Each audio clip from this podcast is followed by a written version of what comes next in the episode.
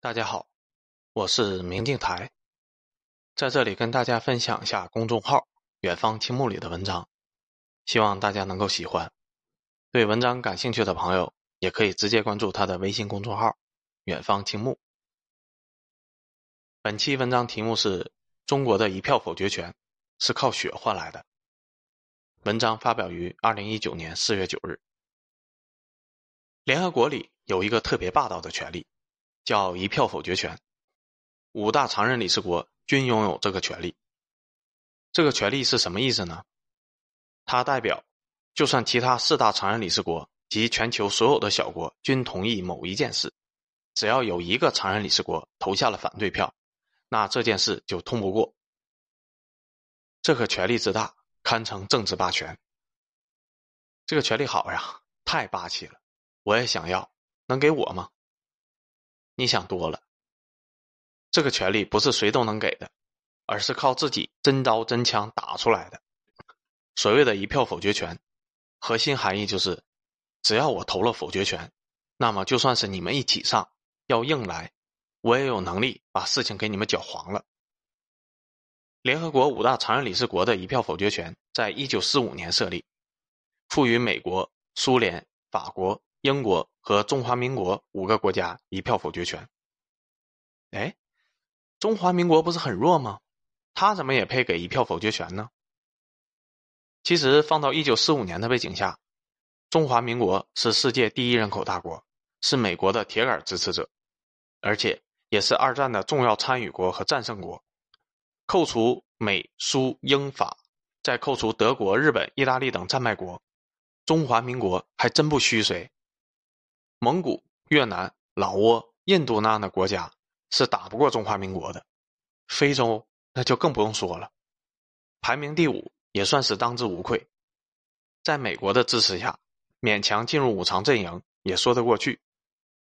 但即便是如此，中华民国手里的一票否决权也是废纸一张，从来都不敢动用，遇到事都是和美国站在一边，或者是直接弃权的。从一九四五年获得一票否决权到一九七一年退出联合国，中华民国仅使用过一次否决权，那就是在一九五五年否决蒙古共和国加入联合国，因为此举获得了美国的支持，用以遏制苏联势力的发展。否则，龟缩台湾的中华民国连这一次的否决权也不敢动用。而中华人民共和国就不一样了，一九五零年朝鲜战争爆发以后。中国提出反对联合国武装干涉朝鲜战争，等同于投下了反对票。但当时的中国连联合国的会员都不是，反对意见自然没有人在乎。于是，在美国的带领下，联合国军队武装入侵朝鲜，而中国也果断出兵，以一国之力对抗整个联合国。结局是什么？大家都知道了。中国硬生生把联合国军赶回到了三八线。逼迫美国坐到谈判桌上，最后大家握手言和，领土大致恢复到了开战前的水平。因为中国的反对，美国不听，中国硬刚联合国军，大战了一场之后，发现对双方来说，除了损失大量的生命和资源，相比于开战前，大家谁都没有得到什么好处。这就是一票否决权，哪怕我不是五大常任理事国，甚至我连联合国的会籍都没有，我说不行。你就得考虑下我说不行的后果。有能力搅黄联合国决议的国家投下反对票，那就必须一票否决，因为他有这个能力。看到这里，你还会有一个问题：那为什么朝鲜战争联合国投票的时候，苏联没有投反对票呢？那是因为那个时候苏联离场等同于弃权。为什么弃权呢？因为在联合国的潜规则里，投票不是投着玩的。你的每一次投票都是你真实意义的表达。你说支持，那就代表你支持；你说放弃，那就代表你中立。你动用一票否决权，那就代表如果其他国家强行推动此事，你一定会武装干涉。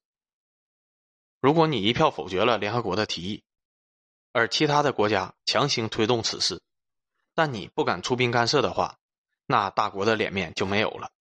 以后你的所谓一票否决权也就没有什么威慑力了，等同于被剥夺了一票否决权。所以，在朝鲜战争中的联合国投票中，苏联选择了弃权，最终他的行为也是保持中立，最多是私底下支援一下中国。苏联此举是为了避免和美国正面冲突，引发第三次世界大战，所以他选择弃权，而不是一票否决。而在中东冲突等很多美国引导的联合国决议中，明显不符合俄罗斯的利益，但是俄罗斯也是投弃权票的。并强烈抗议和谴责美国的行为，也并未滥用否决权。因为如果他使用了一票否决，而美国又绕开了联合国，以北约的名义进行武装干涉的话，他就会很尴尬，没有出兵搞黄事情的能力。但是你又不开心，那就弃权。这就是联合国一票否决权下面的潜规则。乌克兰曾经提议取消俄罗斯在联合国的一票否决权，这事儿。被俄罗斯一票否决了。在这种事情上，俄罗斯使用否决权绝不是跟你开玩笑的。就算其他市场都同意，他也能够用武力让乌克兰乖乖的听话。那么，中国是怎么样拿到联合国席位，把台湾挤出去，并获得自己的一票否决权呢？我们看看，从1951年中国谋求联合国席位，到1971年正式加入联合国并成为常任理事国，这二十年里。到底都发生了什么？一九五零年到一九五三年，中国抗美援朝，直接出手对抗美国为首的联合国军，一战立威。一九六二年，印度不服中国，中印开战，然后印度一直到今天都对中国的军队有心理阴影。一九六五年到一九六八年，美国在越南直接参战，中国抗美援越。暗地里大量支援越南来对抗美国，硬生生的把美国的好事给搅黄了，导致美国损失惨重，最后被迫撤出越南。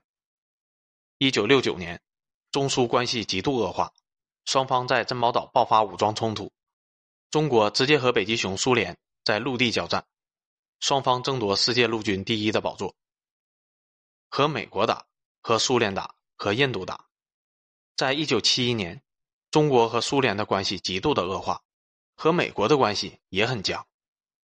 中国在和苏联关系好的时候都没有办法加入联合国，如今和苏联、美国同时闹僵的时候，反而加入了联合国，并位列五常，获得了一票否决权。这说明了什么？这说明联合国是中国硬生生的打进去的，打到世界其他国家发现，还是把中国拉进来一起讨论讨论事情吧。大家和平的交流更符合自己的利益，免得这边做出了决议，那边中国不同意，双方都下不来台，最后打一场，大家也都不好过。中国的一票否决权是用军队的流血牺牲换来的。一九七一年的中国没有能力干涉全球事务，但至少在东亚这一带，中国说不行，那就是不行。美国和苏联。都对中国进行了武力测试，证明了中国的否决能力以后，中国才加入了联合国，并获得了一票否决权。没有中国的联合国是不完整的，没有中国的联合国做出的决议，也许在全球其他地方都有效，但是在东亚这一带是无效的。只有把中国吸收进了联合国，并成为五大常任理事国，联合国做出的决议。才具备权威性，五大常任理事国一致同意的事情，才能在全球直接落地，不会成为一纸空文。联合国的存在目的不是为了发动战争，而是为了避免战争，是大家为了发展经济，尽量的少打仗，多赚钱，进而设立的一个会议场所和谈判机构。为什么有五个国家与众不同呢？因为在全球的战争史里，所有的国家都看清楚了。